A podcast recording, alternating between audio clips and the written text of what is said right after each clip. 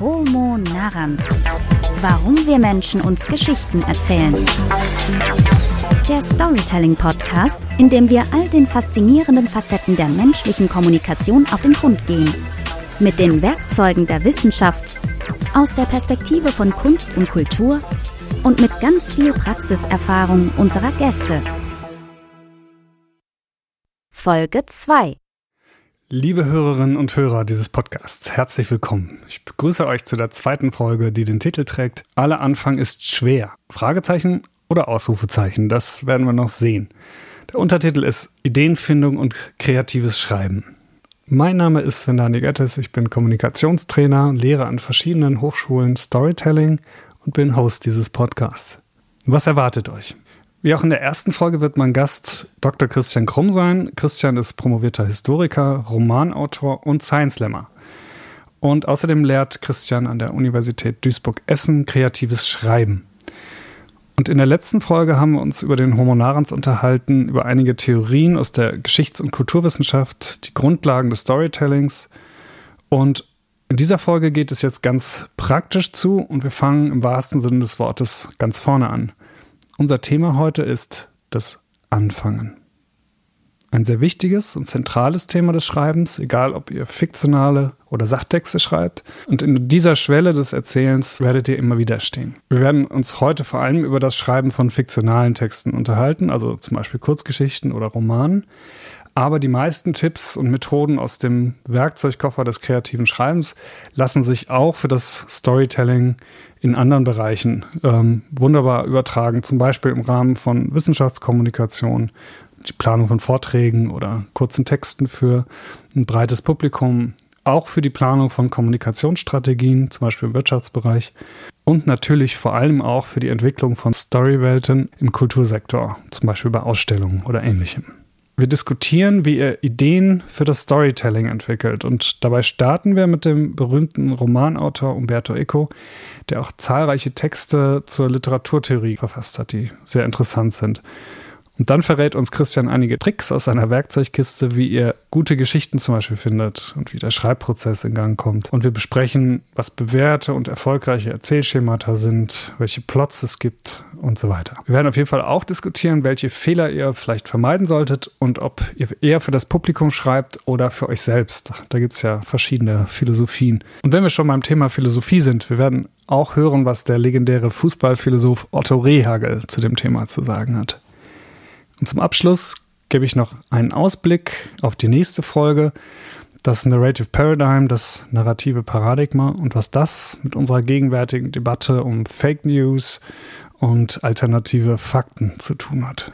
Ihr seht, wir haben ein gut gefülltes und spannendes Paket für euch geschnürt. Viel Spaß dabei.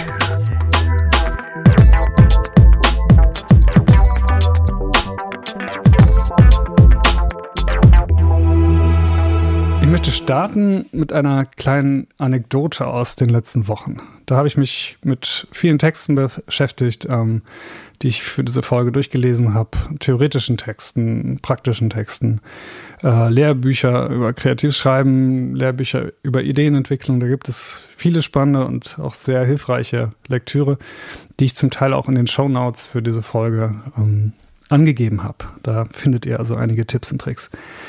Aber tatsächlich, ähm, die, der entscheidende Text ist mir durch einen Zufall begegnet. Und zwar waren wir im Hollandurlaub mit den Kindern ähm, und ihr wisst, dass ähm, lange Autofahrten und Kinder, das verträgt sich nicht immer so gut, gerade wenn die Kinder etwas kleiner sind und die Fahrten sehr lang sind.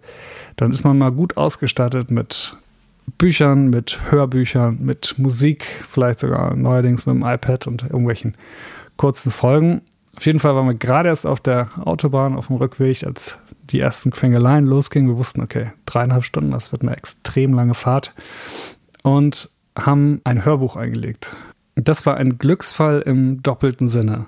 Erstens hat uns dieses Hörbuch tatsächlich von Holland bis nach Hause begleitet. Wir haben es tatsächlich durchgehört. Es dauert etwas über dreieinhalb Stunden.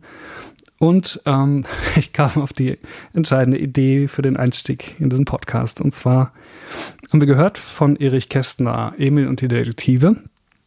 Also eins, ein absoluter Klassiker, eins der Highlights sicherlich der deutschen Kinderliteratur. Gelesen von Rainer Strecker. Also ich kann es sehr empfehlen. Ähm, schön gelesen, auch wirklich gut gemacht. Oettinger Audio hat es herausgegeben, für die, die es selber nachhören möchten. Und ich habe das Buch als Kind ganz häufig gelesen. Allerdings ist mir nie aufgefallen, dass das wirklich spannendste Kapitel eigentlich das erste ist. In dem erzählt Erich Kästner, wie er ja zu der Aufgabe gekommen ist, ein Kinderbuch zu schreiben, ein Kinderroman. Ähm, eher zufällig oder eher als Auftrag und ohne so recht zu wissen, wie macht man das eigentlich. Und genau das thematisiert er im ersten Kapitel. Das heißt, er gibt uns einen Einblick in seine Werkstatt und lässt uns an seinen Gedanken teilhaben, wie er zu dieser wunderbaren Geschichte von Emil gekommen ist. Und dabei hat er einige entscheidende Tipps parat. In dem Fall kommen sie ihm in Person des Gastwirtes, den er in Berlin hat, mit dem er sich darüber unterhält, was denn so geeignete Plots sein können. Wir hören mal rein. Ich danke meiner Tochter Emma fürs Einlesen dieser Zitate und ähm, ja, schauen wir mal, was Erich Kästner zum Schreiben schreibt. Das Beste wird sein, sie schreiben über Sachen, die sie kennen. Also von der Untergrundbahn und Hotels und solchem Zeug. Und von Kindern, wie sie ihnen täglich an der Nase vorbeilaufen und wie wir früher selber einmal welche waren. Also der Wirt, der schon viel im Leben gehört und gesehen hat, der rät ihm ab von dem Südseeroman, den er ursprünglich geplant hat als Autor und sagt, fang da an, wo du dich auskennst. Also fang in der Welt an, die dich umgibt. Weil manchmal liegen da die spannendsten Geschichten. Verlassen Sie sich auf das, was ich Ihnen sage. Schließlich habe ich ja auch Kinder. Zwei Jungens und ein Mädel. Und wenn ich denen an meinem freien Tag in der Woche erzähle, was hier so im Lokal passiert, wenn einer die Zeche prellt oder wie damals, als ein beschwipster Gast dem Zigarettenbau eine kleben wollte und stattdessen eine feine Dame traf, die zufällig vorbeiging, dann lauschen meine Kinder, kann ich Ihnen flüstern, als ob's im Keller donnert. Ja, ausgestattet mit diesen Tipps des lebenserfahrenen äh, Coaches geht das erzählende Ich dann auf sein Zimmer und versucht sofort das in die Tat umzusetzen. Das funktioniert aber nur so bedingt. Und auch daran lässt uns Erich Kästner teilhaben, wie lange es manchmal dauern kann und wie schwierig es sein kann, auf die richtigen Ideen zu kommen. Und wenn man sie denn hat, dann gilt es, sie natürlich auch einzufangen. Nun ging ich erstmal nach Hause, lümmelte mich ein bisschen aufs Fensterbrett, blickte die Prager Straße lang und dachte, vielleicht käme unten gerade die Geschichte vorbei, die ich suchte. Dann hätte ich nämlich gewinkt und gesagt, ach bitte, kommen Sie doch mal auf einen Sprung rauf. Ich möchte sie gerne schreiben. Doch die Geschichte kam und kam nicht, und mich fing es schon an zu frieren. Da machte ich das Fenster ärgerlich wieder zu und rannte 53 Mal rund um den Tisch. Auch das half nichts. Und so legte ich mich endlich, genau wie vorhin, längelang auf den Fußboden, vertrieb mir die Zeit mit tiefem Nachdenken. Und in der Tat, das tiefe, tiefe Nachdenken führt zu wunderbaren Ideen, die sich nach und nach zu einer Geschichte zusammensetzen. Und damit startet dann die eigentliche Geschichte von dem kleinen jungen Emil, der in die große Stadt Berlin reist, um seine Oma zu besuchen mit dem Geld seiner Mutter in der Tasche, das ihm dann gestohlen wird auf der Fahrt nach Berlin im Zug und die Geschichte kommt in Gang, als er die Verfolgung aufnimmt, quer durch Berlin mit seinen Unterstützern. Aber wie die Geschichte ausgeht, das wisst ihr selber oder dann möchte ich nicht zu viel verraten, lest sie selber. Okay, auf dem Boden liegen und warten, dass die richtige Geschichte kommt, das ist eine Methode, wie man starten kann. Vielleicht eine, die nicht immer von Erfolg gekrönt ist. Und dafür hat man Techniken aus dem kreativen Schreiben, aus der Ideenfindung. Wie startet man? Und genau das besprechen Christian und ich jetzt. Los geht's. Christian, uns verbindet einiges. Unter anderem, was ich als erstmal als kleines Fun-Fact gesehen habe, ähm, dass wir als eins unserer vielleicht nicht Lieblingsbücher jetzt bei mir, aber eins der Bücher, die mich sehr, sehr schätze, von Umberto Eco, ähm, mhm. das Foucault'sche Pendel ist. Ein ja. wirklich faszinierendes Buch. Der Plot ist irrsinnig. Es hat sehr viele moderne Aspekte. Es geht um Computer, es geht um Verschwörung, es geht um eine Sekte, die die Welt zu beherrschen droht. Mhm. Und ja, ist eigentlich alles, was man an Storytelling betreiben kann, äh, in Höchstform. Mhm. Ähm, wobei das bei Umberto Eco ja nicht in anderen Büchern nicht anders ist. Ja. Ähm, wie kommst du auf Umberto Eco und wie führt er uns heute in den praktischen Teil ein? Du hast ja ein Buch von Umberto Eco mitgebracht oder einen Text, den du gerne als Einstieg diskutieren möchtest. Ja. Was ist das genau? Äh, ja, erstmal um, Umberto Eco äh, ist äh, für mich äh, einer der äh, maßgeblichen Romanautoren des ausgehenden 20. und auch des äh, beginnenden 21. Jahrhunderts, weil er mhm. vor allen Dingen äh, in seiner Art äh, die Konstruktion der Realität immer wieder hinterfragt. Und zwar sowohl in, inhaltlich, das was er schreibt, als auch in der Art, wie er seine Geschichten strukturiert. Ähm, da, das Foucault'sche Pendel ist in der Hinsicht auf jeden Fall inhaltlich eine Sensation. Ähm, und äh, Baudolino, sein Roman mh, über einen mittelalterlichen Lügenbold, ist in der Hinsicht auch strukturell wirklich äh, ganz, ganz großartig. Ich habe tatsächlich äh, sein ganz kleines äh, Büchlein Nachschrift zum Namen der Rose mitgebracht, äh, weil ich finde, dass er da sehr schöne Schreibtipps gibt. Ähm, unter anderem äh, zum Beispiel, wie er auf den Titel Der Name der Rose gekommen ist, äh, dass er nämlich sagt, er sagt, wer ist denn die Rose in diesem ja. Mönchskrimi? Und ja. er sagt, es gibt keine Rose in diesem Mönchskrimi. So, ne? Also äh, man hat ja immer geglaubt, so die, die Frau, in die sich Adson verliebt, wäre die Rose ja. gewesen. Und im Film ist das ja auch so ein bisschen, dass er seinen ihren Namen nicht kennt und dass das irgendwie ein Rätsel ist oder so. Aber nein, das stimmt nicht. Ähm, Eko schreibt selber, dass äh, der Titel eigentlich überhaupt nichts mit dem Roman zu tun hat und dass eigentlich auch Titel mit dem Roman inhaltlich gar nichts zu tun haben müssen, sondern mehr so eine gewisse Atmosphäre kreieren, eine Art mhm. äh, atmosphärische oder emotionelle Erwartungshaltung im äh, Leser hervorrufen und dem sollte der Roman eigentlich entsprechen. Und äh, in dieser Hinsicht hat er ganz viele andere schöne Tipps ähm, in diesem Buch. Und äh, zum Beispiel auch, äh, was ich halt auch sehr schön finde, ist, dass er sagt, dass äh, ein Schreibender, also ein Autor oder eine Autorin ähm, immer vor einem Problem steht, das mhm. er oder sie lösen muss. Und äh, dass äh, der Stoff, mit dem man äh, sich äh, befasst, äh, sowohl eigene Gesetze hat, an die man sich halten muss. Mhm. Ähm, Gesetze der Logik, auch Gesetze der Dramaturgie und so weiter. Dass er aber auch ähm, so eine Art kulturelle Vorbe Vorbelastung hat. Also Menschen assoziieren natürlich auch ja. mit einem Stoff gewisse Dinge und damit muss man umgehen. Und das ist auch das Problem, was man als Autorin oder Autor in einem Roman zu lösen hat, dass äh, der Stoff eben Dinge mit sich bringt, an denen man nicht vorbeikommt. Das ist ein interessanter Punkt, weil ich glaube, das ist bei Film und Drehbüchern nicht ganz so viel anders. Ne? Also man mhm. kann sich äh, dreibeinige Menschen in einer fernen Zukunft auf einem fremden Planeten, Planeten vorstellen. Das ist überhaupt kein Problem. Das ja. machen die Zuschauerinnen und Zuschauer gerne mit. Aber Anschlussfehler im Skript, das ist etwas, was niemand verzeiht. Ja. Also Formfehler oder der typische, ja, Textbildschere oder wie auch immer. Das sind Dinge, die nicht funktionieren. Das heißt, ist das beim Roman auch so, dass wir da besonders sensibel sind, wenn wir so einer Fantasiewelt eintauchen und plötzlich Dinge nicht stimmig sind, wie man in der Kommunikationswissenschaft sagt? Absolut. Ja, also das ist sogar einer der wichtigsten Punkte. Ich sage auch äh, den äh, Teilnehmerinnen und Teilnehmern in meinem Seminar immer, ähm, also als äh, äh, Schreibende könnt ihr alles machen. Ihr könnt es Frösche regnen lassen, um mal mhm. einen äh, Film zu zitieren, den ich nicht äh, äh benennen möchte, denn ansonsten hat man gespoilert. Ähm, aber äh, jemand, der sich hinsetzt, muss vorher gestanden haben. Mhm. Oder jemand, der aufsteht, muss vorher gesessen haben. Ansonsten äh, funktioniert die ganze Sache nicht. Und man holt den Leser aus einer Welt raus, die so einer Logik äh, einfach auch folgen muss. Und deswegen ist auch Lektorat und auch Probelesen von Geschichten unglaublich wichtig, weil äh, man im Schreibprozess selber oft an solche Sachen überhaupt nicht denkt. Okay, fangen wir vorne an. Also jedes Buch hat einen Vorderteil, hat der Kabarettist Hüsch mal gesagt, ein Mittelteil und ein Nachteil. ähm, ja. Der Nachteil des Schreibens ist, äh, man muss irgendwie zum Ende kommen, mhm. ähm, aber erstmal muss man eine gute Grundidee haben, ja. ähm, muss starten. Und ich habe ein Zitat von ähm, Umberto Eco gelesen, ich krieg's aber jetzt aus, dem, aus der Erinnerung nicht ganz hin, vielleicht weißt du es genauer, ähm, wie er zu dieser Idee des Buches äh, Namen der Rose gekommen ist. Mhm. Ich habe einen Roman geschrieben, weil ich Lust dazu hatte. Ich halte das für einen hinreichenden Grund, sich ans Erzählen zu machen. Der Mensch ist von Natur aus ein Animalfabulator. Begonnen habe ich im März 1978, getrieben von einer vagen Idee. Ich hatte den Drang, einen Mönch zu vergiften.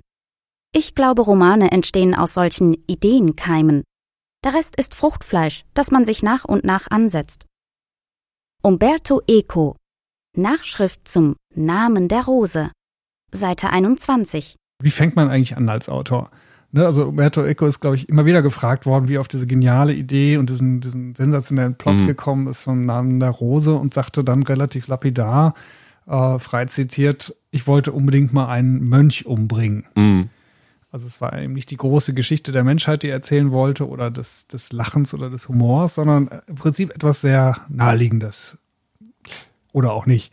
Mhm. Wie startet man die Ideensuche für einen guten Text? Äh, wie startet man eigentlich die, den Einstieg? Vielleicht fangen wir da damit mal an. Was ist dein Tipp? Ja, das Lustige ist ja ähm, bei Umberto Eco, ähm, gerade beim Namen der Rose, dass er ja ähm, der, der Roman im 14. Jahrhundert spielt und der ja vieles in dem Roman aufgreift, was damals also tatsächlich auch nachweislich die Menschen beziehungsweise mhm. natürlich die Geistlichen in dem Sinne bewegt hatte, die Diskussion um Aristoteles und äh, war Jesus arm oder reich, darf die Kirche reich sein und so weiter. All diese Dinge, ja. die bringt er ja mit rein.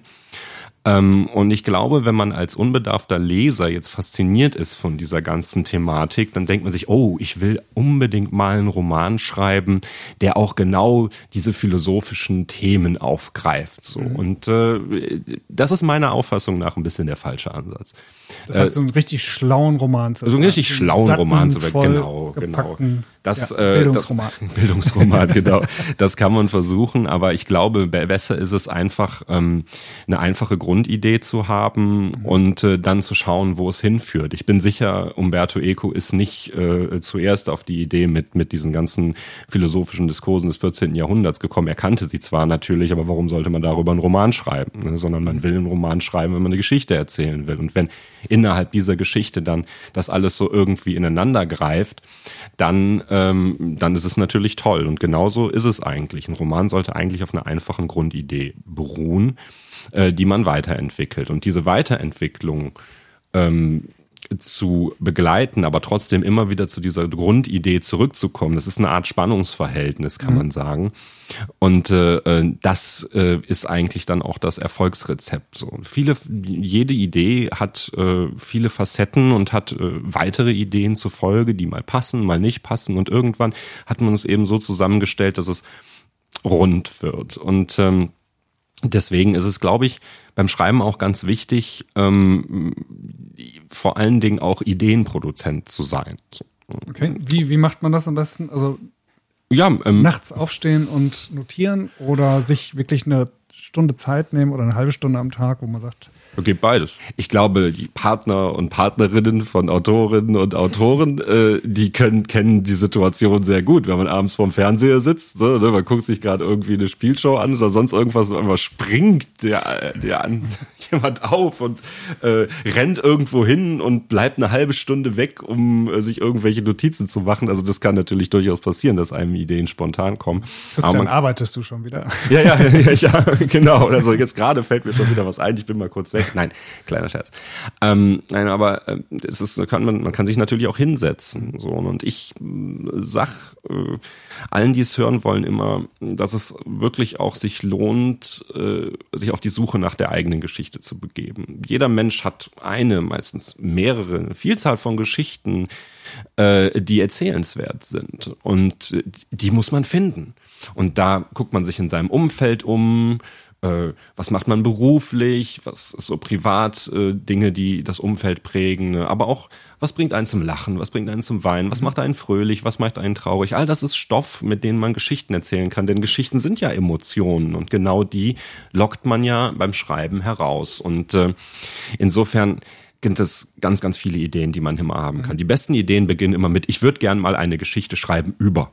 Ja. Und äh, ähm, wenn man diese Idee erstmal hat, dann kann man versuchen, sie so ein wenig ähm, zu kultivieren, indem man darüber nachdenkt, oh, was wäre denn so ein Plot und äh, man kann vielleicht auch Schemata anwenden, wie Dreiaktstruktur, Fünfaktstruktur und so weiter, um die Idee mal ein bisschen zu testen, kommt darüber auf weitere Ideen und vielleicht funktioniert's oder vielleicht funktioniert's auch nicht. Dann ist es gut, wenn man mehrere Ideen hat.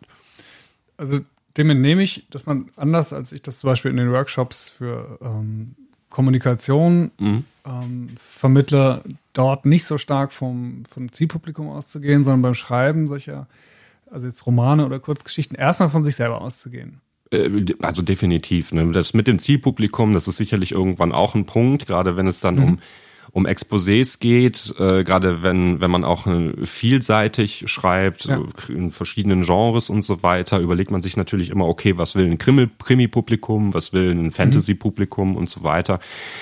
Aber die Grundidee ist eigentlich immer eine andere. Ich möchte äh, da einmal einen äh, befreundeten und von mir sehr geschätzten Drehbuchautoren zitieren, äh, den Axel Hildebrand, der schreibt äh, hauptsächlich halt so für ZDF-Serien und so. Er sagt immer, das Schöne am Krimi ist, dass man mit Krimis alles machen kann. Jede Story, jedes Thema, du musst nur irgendjemanden umbringen. So, ne? und äh, äh, das ist eben dann genau der Punkt. Ne? Wenn du eine schöne Geschichte schreiben willst und denkst dir, hey, könnte ein Krimi daraus werden, musst du einfach nur noch jemanden umbringen und schon hast du dein Zielpublikum erreicht. Ne? Also mhm. im Anfang ist die Frage, glaube ich, gar nicht so wichtig, wird später irgendwann relevant, ja. Ja, okay. Also wenn man für einen breiteren Markt hält. Genau. Dein Tipp ist tatsächlich zum Anfang ist es wichtiger, die Geschichte bei sich selbst zu suchen. Ja. Bei den eigenen äh, Leidenschaften, auch eigenen Kenntnissen. Ja. Ne?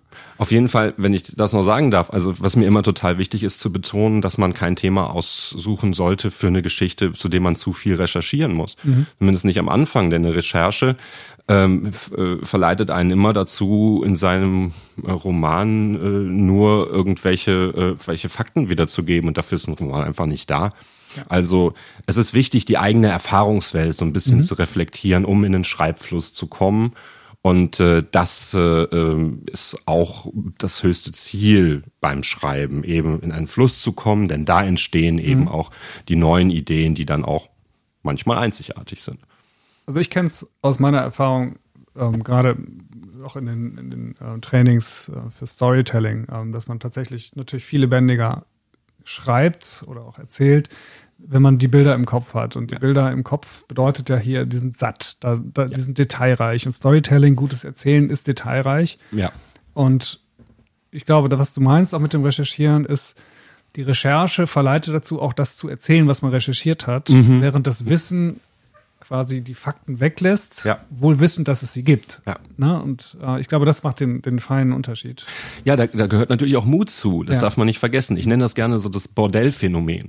Wenn du dir jetzt vorstellst, du willst eine Szene in einem Bordell spielen lassen ne, und du nimmst diese Prämisse, man möchte es möglichst detailreich beschreiben, dann trauen sich viele Leute das nicht, weil sie denken, wenn ich ein Bordell zu detailreich beschreibe, dann denken meine Leser, ich gehe regelmäßig ins Bordell. Ähm, und äh, das ist genau diese Angst, die man überwinden muss, dass es eben überhaupt nicht darauf ankommt, ne, welchen, auf welche Erfahrungswelt man jetzt selber hat, sondern es kommt nur darauf an, aus dieser Erfahrungswelt heraus Geschichten mhm. zu stöpfen. Wenn du ähm, zum Beispiel jetzt an der Uni deine Studierenden hast äh, zum kreativen Schreiben, wie setzt ihr an? Also wie, wie geht's in die Ideenfindung? Wenn, wenn sie sagen, okay, das ist ein Thema, was ich selber aus meinem Lebensumfeld rausnehme, wo ich sozusagen diese Bilder im Kopf habe, wie geht ihr dann vor?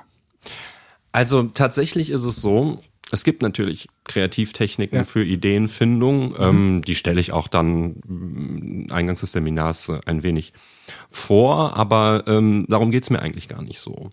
Sondern im kreativen Schreiben geht's mir eher darum, sozusagen Prototypen von äh, Szenerien einer Geschichte einzuüben und denen ihrer Kreativität eigentlich freien Lauf zu lassen. Zum mhm. Beispiel, ne, ich sage denen, schreibt mal eine Szene, die jemanden zum Weinen bringt. Oder mhm. schreibt mal eine Szene, die jemanden zum Lachen bringt. Mhm. Ähm, das ist eine sehr wichtige, sehr wichtiges Handwerkszeug für Autorinnen und Autoren. Genauso wie, dann sage ich, schreib mal eine Szene, in der eine Figur an einen Ort kommt, mhm. Äh, mit, ähm, mit irgendeiner emotionalen Verbindung und versucht dann diese emotionale Verbindung über die Gegenstände zu beschreiben, die es an diesem Ort gibt. Also ob der mhm. jetzt irgendwie auf dem Berg steht und die Wolken sieht oder ob er in sein altes Kinderzimmer kommt und dann das alte Spielzeug sieht oder so. Mhm. Versucht dann halt über diese Gegenstände die Emotionen zu transportieren. Ähm, denn das Show-Not-Tell-Prinzip, ähm, also dass man Dinge nicht mhm. dass man Dinge darstellen sollte und das nicht unbedingt nur sagen, genau, für ist die, halt ganz die wichtig. Das Format, also den Begriff vielleicht nicht kennen, das ist ein ganz bekanntes Paradigma eigentlich aus der, auch aus dem Theater, aus dem Film, wo man sagt, Dinge sind, wirken viel stärker, wenn man sie nicht auserzählt, sondern sie, ja, durch genau. Bilder jetzt im Film zum Beispiel oder Mimik im Gesicht oder eben Nebensächlichkeiten ja. erzählt, statt über ne, Was mir übrigens eingefallen ist, ist ja. das und das. Dafür muss man natürlich auch den emotionalen Gehalt von Dingen kennen. Mhm. Also was, was ein typischer, ich nenne es jetzt mal Anfängerfehler ist, zum Beispiel, wenn, wenn, wenn du jetzt jemandem sagst, so, okay, beschreib mal einen Supermarkt. Mhm. Und dann beschreib mal eine Figur, in die in den Supermarkt kommt. Ne? Dann wird die Beschreibung oft lauten, ja, ich ging durch den Eingang, da waren ganz viele Regale und ganz viele Lebensmittel und eine Kasse und so weiter. Das ist aber das, was sowieso schon jeder Leser mit einem Supermarkt assoziiert. Ja. Und äh, das wird dann dementsprechend langweilig. Was man braucht, ist eine emotionale Verbindung zwischen Figur und Ort. Und die der Leser und die Leserin dann nachvollziehen kann. Das heißt also, ne, ich gucke mir in die, in die Kiefkultur und sehe abgehackte Hühnerbeine. So, ne? Das sieht jeder im Supermarkt. Kein Mensch denkt sich was dabei. Mhm. Aber wenn man das dann so beschreibt, dann hat man eine Emotion dahinter. Und genau damit kreiert man eine Atmosphäre. Und je nachdem, welche Atmosphäre man kreieren will, muss man die Dinge, die eigentlich jeder im Supermarkt kennt, auf gewisse Art und Weise beschreiben. Und dann ist es gut. Okay. Also kleine Übung für mich. Ich betrete jeden Freitagnachmittag den Supermarkt und sehe, die Bananen sind alle. Ja. Ja, also. Die Geschichte kommt in Gang. Ja, ja, so genau, zum Beispiel. Ne? Also, und dann, dann würdest du dich als erstes, oder würde ich dich vielleicht auch als erstes fragen, so, was ist denn daran so schlimm? Mhm. So, ne? Und das kann verschiedene Gründe geben, warum es schlimm ist. Das kann, der Grund kann sein, dass du gerne Bananen isst. Das wäre ein relativ trivialer Grund, der mhm. schnell abgearbeitet ist, ist vielleicht nicht unbedingt was für eine Geschichte. Aber vielleicht hast du zum Beispiel, weiß ich nicht, ein was was jetzt nicht so prophetisch ist irgendwie. Vielleicht hast du mal eine Prüfung, eine ganz wichtige Prüfung nicht bestanden und warst vorher im Supermarkt und wolltest dir Bananen kaufen und dann hast du gesehen, die Bananen sind alle. Mhm. So und jetzt gehst du in den Supermarkt und die Bananen sind alle und denkst dir, oh Gott, das ist ein schlechtes das Zeichen. Triggert. Das triggert. Ja, das, das ist ein schlechtes Zeichen. So und schon bist du drin. Schon hast du die Aufmerksamkeit des Lesers auch, weil die Bedeutung der Bananen eine ganz andere ist als die, die sie normalerweise für den Leser hat. Und das entführt den Leser, und das ist das Wichtigste bei, beim Schreiben, das entführt den, entführt den Leser in eine andere Welt. Ja. Und genauso solltest du vorgehen. Deswegen ist es bei mir beim kreativen Schreiben auch gar nicht so, dass ich so sehr auf diese Ideenfindung gehe, sondern eher auf die Kreation von Atmosphäre, von Spannung, auf die Umdichtung der alltäglichen Welt sozusagen oder die mhm. Neuinterpretation. Wir hatten ja jetzt auf dem, ähm, in dem theoretischen äh, Exkurs ganz zu Beginn der Podcast-Folge ja gesehen, dass Rätsel und Wettkampf mhm. die zwei Dinge sind, die Dichtung, Kunst, aber auch die Geschichte der Menschheit in Gang bringen. Mhm. Das heißt, eine gute Geschichte sollte ein Rätsel oder zumindest zu lösende Fragen und äh, in irgendeiner Form auch Kompetitivität, also Wettkampf, Konkurrenz, ja. äh, Spannung haben. Ähm, macht man das nach Schema F dann? Gibt es da sozusagen so eine Blaupause, wo man sagt, so ab der Zeitpunkt X in der Geschichte, wenn die Banane quasi nicht anwesend ist, entsteht dann das Rätsel, wo ist sie? Oder wie, wie, wie baue ich Spannung in eine Geschichte ein? Wann sollte sie idealerweise kommen? Äh, da gibt es ähm, Schema dazu, tatsächlich. Mhm. Also man hat die Dreiakt-Theorie, die dann sagt, okay, es gibt eine eine kleine Einführung, da muss ein erster Wendepunkt kommen, dann nach so ungefähr 25 Prozent der Geschichte, dann muss ab dem, in der Mitte irgendwo ein Höhe- oder Tiefpunkt kommen, in dem mhm. sich die Perspektive der Figur nochmal ändert, dann ja. muss es nach 75 Prozent der Geschichte nochmal zu einem Wendepunkt kommen und dann die Katharsis, die Auflösung, wie du auch immer das nennen willst. Also die sind schon sehr, sehr hilfreich, diese äh, Strukturen mhm. und äh, helfen vor allen Dingen bei dem, ich nenne es jetzt mal bei der massenhaften Produktion von Plots und Geschichten. Wenn es mal schnell gehen muss. Wenn es mal schnell gehen muss, genau, die fünf Minuten Terrine sozusagen. Und ähm, natürlich ist das irgendwo Schema F. Und natürlich, ähm, wenn du solche Regeln äh, befolgst, äh, ist das keine Garantie dafür, dass du eine gute Geschichte machst. Mhm. Umgekehrt ist es auch nicht so, wenn du die Regeln nicht befolgst, dass du automatisch eine schlechte Geschichte machst. Aber um die Regeln zu brechen, musst du sie kennen. Das heißt, ich denke, man sollte anfangen, mit solchen Schemata zu arbeiten. Und wenn man das so ein bisschen verinnerlicht hat, kann man überlegen, wie man sie brechen kann. Ähm, aber es ist genauso wie, äh, wenn du irgendwie malen lernst, lernst du ja erstmal das malen, was schon existiert. Und dann überlegst du vielleicht auf die abstraktere Ebene zu gehen. Und ja. äh, so ist das bei Geschichten auch. Also das ist ja, was man im Kino oder bei den Drehbüchern dann das Autorenkino nennt, was eben ganz bewusst mit Basic Plots bricht. Ähm, aber dann entsprechend auch wahrgenommen wird. Ne? Ja. Weil einfach dieses Nicht-Einhalten von, von narrativen Grundmustern eben als solches sofort erkannt wird, auch Ja. ohne dass die Zuschauerinnen und Zuschauer Experten sind. sondern sie merken, da ist was anderes. Ja. Zum Beispiel sehr episodisches Erzählen oder so. Mhm. Ähm, was bedeutet, man sieht einen Film sich anders an als mit einem bekannten Plot. Ja, Ne? Man achtet auf andere Dinge plötzlich. ja klar. Das, das erzeugt man durch diesen Bruch mit, mit den Konventionen. Ähm, wenn jetzt das Schema gefunden ist und vielleicht der Grundkonflikt, wie geht man dann vor? Also ich weiß zum Beispiel von ähm, Produktionen, wo ich selber schreibe jetzt für irgendwelche ähm, kurzen Filme oder auch Vorträge oder so, dass einem immer wieder empfohlen wird, von hinten nach vorne zu schreiben, so wie Drehbuchautoren das auch machen. Das heißt, sich erst ein Ende zu denken, wo das Ganze landen soll und dann quasi von hinten nach vorne die Story zu entwickeln, um möglichst nah an der Handlung zu bleiben, sich nicht zu verzetteln.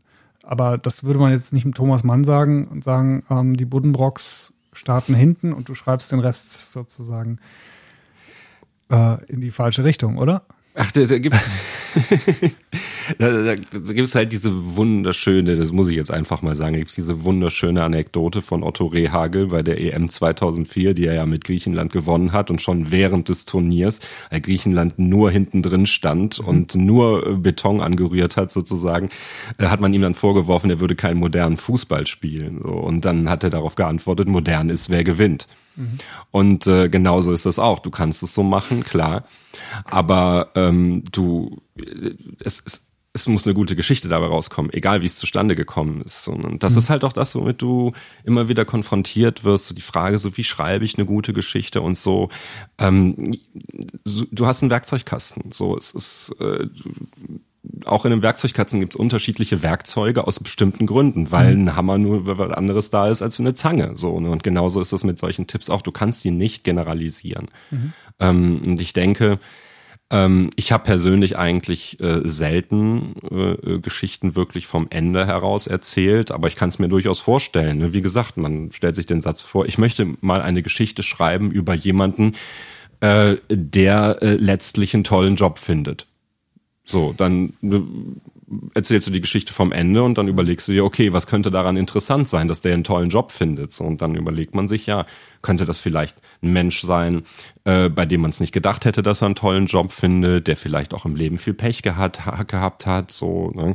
kannst auch sagen, ich möchte mal eine Geschichte schreiben über einen Menschen, der äh, total stolz darauf ist, Garten- und Landschaftsbauer zu sein. So, und was ist das für ein Mensch, der am Ende total stolz darauf ist, wo den Leuten die Tränen in die Augen steigen, weil dieser Mann jetzt Garten- und Landschaftsbauer ist. So. geschafft hat. Ja, weil, weil er es geschafft hat, so, ne? Weil, weil ja, das ist so ein normaler Ausbildungsberuf, ne? Bewirb dich doch einfach, ne? Aber vielleicht ist das ja ein Mensch, der irgendwie äh, Sohn oder Tochter eines schwer reichen Unternehmers ist und äh, der auf jeden Fall äh, die, die, das Familienunternehmen ähm, übernehmen sollte und das aber nicht wollte und dann durch ganz viele Konflikte gehen musste, um dann letzten Endes sich seinen Traum zu erfüllen, Garten- und Landschaftsbauer zu werden. Und das wäre eine tolle Geschichte. Insofern kann man machen, muss man aber nicht. Also ich fasse nochmal, ähm, also wenn ich das jetzt deinen Ausführungen entnehme, dann gehört zu einem guten kreativen Schreiben immer ein, ein Stück weit Technik dazu. Das heißt, man macht sich A, das Leben einfacher durch eine gute Grundtechnik oder ein Grundgerüst, aber es ersetzt eben nicht äh, die eigentliche Kreativität, aber die entsteht eben nicht daran, wie entwickle ich einen komplett weirden ähm, Plot, sondern wie fülle ich einen Basic-Plot quasi mit guten, guten Ideen. Ja. Und ich brauche eine Entwicklung unbedingt. Das heißt, der oder die Landschaftsarchitekten am Ende bekommt sozusagen nur ihre Wertigkeit als Ziel der Geschichte, wenn vorher entsprechende Hürden, Herausforderungen, Challenges, wie auch immer waren, die Genau. diesen, Weg eher unwahrscheinlich gemacht haben. Mhm, genau. Es gibt ja nichts Langweiliges als jemand, der sich was vornimmt und das passiert auch genauso. Das wäre zwar äh, super erfolgreich und viele unserer ähm, ja, Coaches im Bereich des ähm, Erfolgs und der Schönheit und des Reichtums, die gehen ja davon aus, dass man mit einem guten Rezept relativ schnell auch erfolgreich wird. Aber das Menschliche, das, was uns Geschichten bringt, der Homo narans, der braucht ja die Misserfolge, damit er die, die Erfolge erst wirklich schätzen kann. Ja, das Lustige an der Sache ist, dass solche Geschichten Menschen ja auch gar nicht gut tun. Wenn du mal überlegst, äh, äh du siehst da so eine Erfolgsgeschichte, ne, äh, sie war äh, schon mit 14 äh, äh, super erfolgreich äh, im Zeichnen und hat dann mit 17 ihr erstes Album rausgebracht und war damit super, super erfolgreich und hat mhm. dann mit 22 äh, äh, Bücher geschrieben und war damit super erfolgreich und jetzt mit 30 ist sie mehrfache Milliardärin und alle lieben sie. Das ist eine Geschichte, die ist doch unfassbar deprimierend. Und sie stiftet einen Großteil ihres äh, ihrer Einkünfte oh, ja, für soziale Projekte. Genau, das auch noch. Ja, ja, es ist ganz ganz toll. und ja, und das ist aber du, daran daran fühlst du ja schon, diese Geschichten werden ja auch oft erzählt, aber das mhm. sind Geschichten, die Menschen deprimieren, weil es nicht ihrer Lebenswirklichkeit ja. entspricht. Sie fragen sich immer, was mache ich denn falsch, dass es bei mir nicht so ist. Und äh, wenn du aber eine Geschichte erzählen willst, die Menschen packt mhm. und die, mit der sie sich auch identifizieren, dann muss da ein Konflikt drin sein, denn jeder Mensch erlebt sein Leben als Konflikt. Und selbst die Frau, von der ich gerade gesprochen habe, hat natürlich in ihrem Leben viele Konflikte gehabt, nur dass die nicht Teil der Erzählung sind. Und deswegen ja. ist die Erzählung so deprimierend. Also insofern, Konflikt braucht eine Erzählung. Wir haben bei äh, Heusinger und auch den anderen Autoren gelernt, wir sind von Natur aus erzählende Lebewesen und sehr geprägt durch Erzählung. Und gute Erzählung braucht gewisse Grundbausteine. Und das eine ist äh, das Rätsel. Das heißt, wir sind fasziniert von Dingen, die wir erstmal nicht verstehen, aber vielleicht verstehen wollen. Den Wettkampf. Wir sind Spieler, Typen, Spielerinnen. Ähm, Sport ist nur ein Beispiel, aber auch im wahren Leben mit Kolleginnen und Kollegen oder wie auch immer, wir bestehen uns im ständigen Wettstreit spielerischer, manchmal sehr ernster Art. Und wir brauchen Krisen. Gutes Erzählen braucht Krisen. Ja. Ne? Ohne Krise wird's linear und langweilig ähm, und das wird nicht glaubhaft. Also das, das hören wir auch immer wieder. Geschichten werden dann wesentlich reicher, satter und glaubwürdiger, wenn diese Krisen eben ähm, große, große Rolle spielen. Ja, natürlich, genau. Also wir haben jetzt ähm, auch von dir gelernt, äh, dass gerade am Beginn des Schreibens es besonders effektiv oder auch besonders hilfreich ist, wenn man bei sich selber beginnt. Also mit Dingen, die man mhm. kennt, die einen beschäftigen, die einem einfach geläufig sind oder anders gesprochen, die Bilder, die man im Kopf hat. Mhm. Ähm, das heißt, man beschäftigt sich sehr stark mit sich selber. Ist das so? Also sind die Studierenden dann auch sehr auf so eine Selbstbetrachtung ähm, angewiesen oder beschäftigen sie sich sehr stark mit sich selber, bevor sie anfangen können zu schreiben? Wie erlebst du das bei dir in den Seminaren? Äh, ich glaube schon, ja. Letztlich kann ich es nicht unbedingt sagen, aber ich versuche zumindest äh, das Schreiben halt auch als eine Art der Selbstfindung so zu präsentieren, wo man eigentlich relativ frei sein kann. Das ist das Schöne am Schreiben. Ähm, es ist nicht so vielen äh, Regelungen unterworfen. Es besteht hauptsächlich aus Tipps und Tricks und vor allen Dingen glaube ich, dass wenn man mal dieses Erlebnis hatte, man hat eine Geschichte geschrieben und jemand anders liest sie und findet sie toll und manche lesen auch bei mir im Seminar vor und kriegen dann schönes Feedback in, in aller Regel.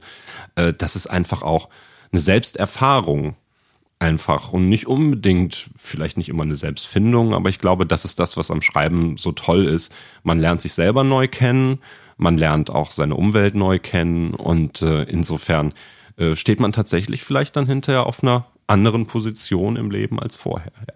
Mhm.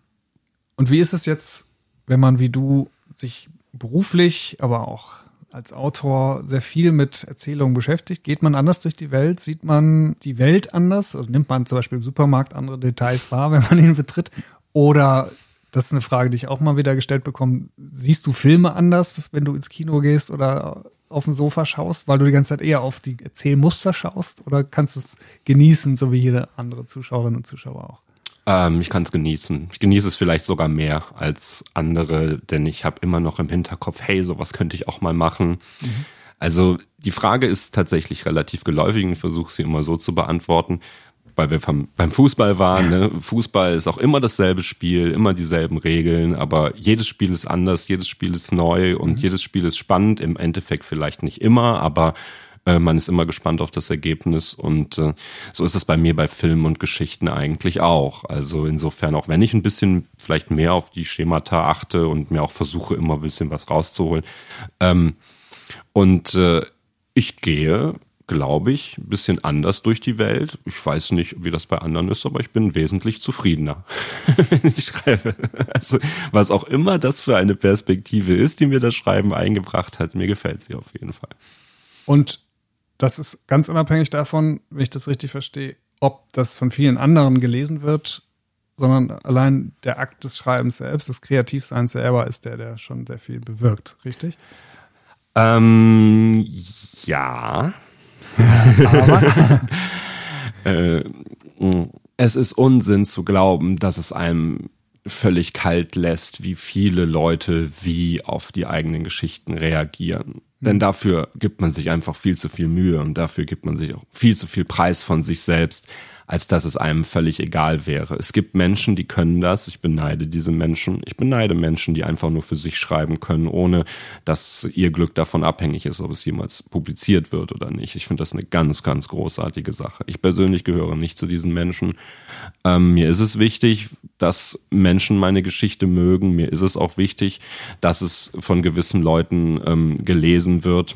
Aber ich habe auch schon mehr als einmal die Erfahrung gemacht, dass man diesen Wunsch nicht zu viel Raum geben sollte, denn das hemmt die Kreativität und das verdirbt einem auch den Spaß am Schreiben. Also es ist ein ewiger Kampf gegen den eigenen Narzissmus, dass man sich sagt, okay, eigentlich schreibe ich nur um des Schreibens willen. Das ist doch das perfekte Schlusswort äh, für unsere heutige Folge.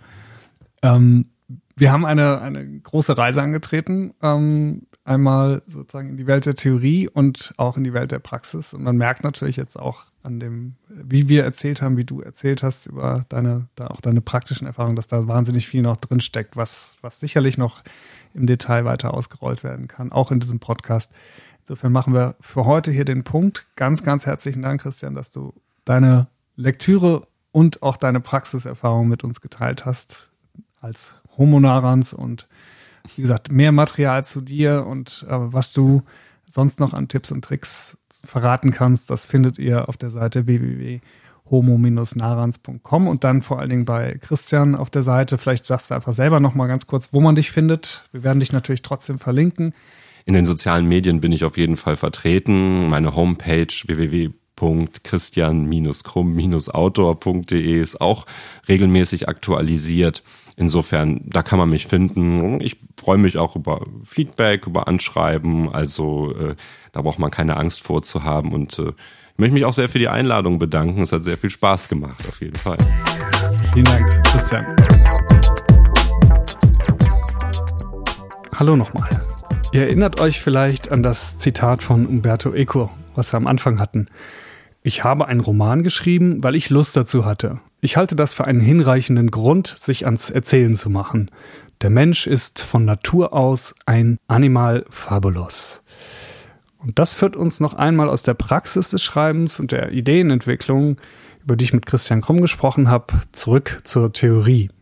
Die erinnert euch sicherlich an ähnliche Bezeichnungen des Menschen, die wir zum Beispiel in der letzten Folge hatten, als Homo narans beispielsweise, wie wir es ja auch im Titel dieses Podcasts haben.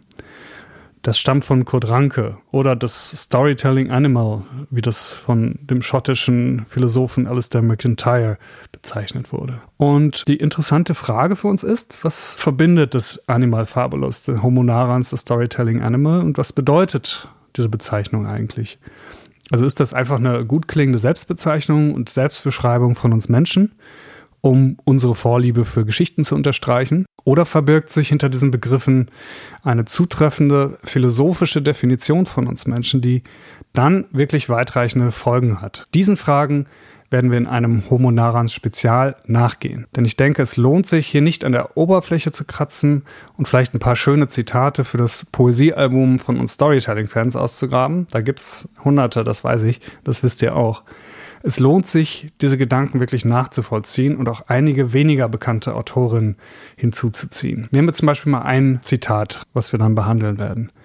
Humans are essentially storytellers, schreibt zum Beispiel Walter Fisher, ein amerikanischer Kommunikationswissenschaftler. Zu Deutsch, der Mensch ist im Wesentlichen ein Geschichtenerzähler. Das ist die erste von fünf Thesen seines berühmten Narrative Paradigms, des narrativen Paradigmas Das hat vor allen Dingen in den USA sehr viel Beachtung gefunden und wird in der Forschung äh, zu Narrativen auch stark eingesetzt. Zum Beispiel ähm, bei der Untersuchung von kollektiven Narrativen, also von ethnischen Gruppen in der Einwanderungsgesellschaft oder von Minderheiten, die Ausgrenzung und Diskriminierung ausgesetzt sind und dadurch eigene Narrative entwickeln oder von Unternehmensangehörigen oder auch das Militär. Also gibt es spezielle Formen der Narrative, der Geschichten, die ähm, im Militär präsent sind. Das sind so typische Felder, in denen dieses Narrativ untersucht wird. Fischers Paradigma so viel vielleicht hier als Cliffhanger, hat eine radikale Ausgangsthese. Die führt uns zu den gegenwärtigen Diskussionen um Fake News, Alternative Facts, alternative Fakten, zum Beispiel der Kritik an wissenschaftlichen Erkenntnissen durch ideologisch agitierende Gruppierungen und so weiter. Das haben wir ja in der Corona-Zeit und jetzt in der Klimadebatte hinreichend erlebt. Also seine Ausgangsthese lautet, wir Menschen sind stärker durch Narrative beeinflussbar, denn durch sachliche und rationale Argumente. Das heißt, wir glauben und vertrauen eher gut erzählten, aber inhaltlich vielleicht völlig falschen Geschichten als nüchternen Fakten und Beweisen. Das ist die Schattenseite des Homo-Narans, aber diese und die vielen positiven Seiten behandeln wir natürlich noch ausführlich. seid ihr vielleicht neugierig, was neben Theorie und Praxis äh, in den nächsten Folgen so behandelt wird? Was ist gerade in Vorbereitung? Und da kann ich so ein paar Sachen schon verraten. Also wir gehen zum Beispiel in den nächsten Folgen unter anderem ins Museum. Und da entdecken wir die spannenden Storytelling-Welten, die zwei Kuratorinnen aufgebaut und mit Mitarbeiterinnen und Mitarbeitern des Museums inszeniert haben und erforscht haben. Dann sprechen wir über narrative Medizin, also ein ganz neues, spannendes äh, Gebiet der Medizin, welche das Erzählen von Geschichten mit und für Patientinnen in die Behandlung integriert. Wir diskutieren auch Emotionen mit Neurowissenschaftlerinnen und was sie mit den Geschichten zu tun haben, die wir uns erzählen. Also was passiert genau in unserem Kopf eigentlich, wenn wir Geschichten hören. Und damit ihr nichts verpasst, abonniert uns auf dem Kanal eures Vertrauens und kleines Spezial, bei YouTube findet ihr ab sofort einige Shorts, in denen unsere Gäste in aller Kürze so praktische Tipps aus ihrem Werkzeugkoffer geben. Und schreibt uns gerne ein Feedback oder auch Wünsche zu Themen und Gästen. Wir sind wie ihr wisst, noch ganz am Anfang und freuen uns über euer Feedback und eure Rückmeldung. Dann bleibt noch die Danksagung. Dieses Mal geht der Dank wieder zuerst natürlich an den Gast Christian Krumm, den wir auch in Zukunft wieder hören werden. Außerdem an die Sprecherin Emma Neumann und Xianghi Nguyen. Technik, Bild und Video Marius Neumann von 5 vor Film und Grafik und Gestaltung Conta Studio für Gestaltung. Mein Name ist Sven Gettes und wir hören uns bald wieder. Tschüss und Hallo.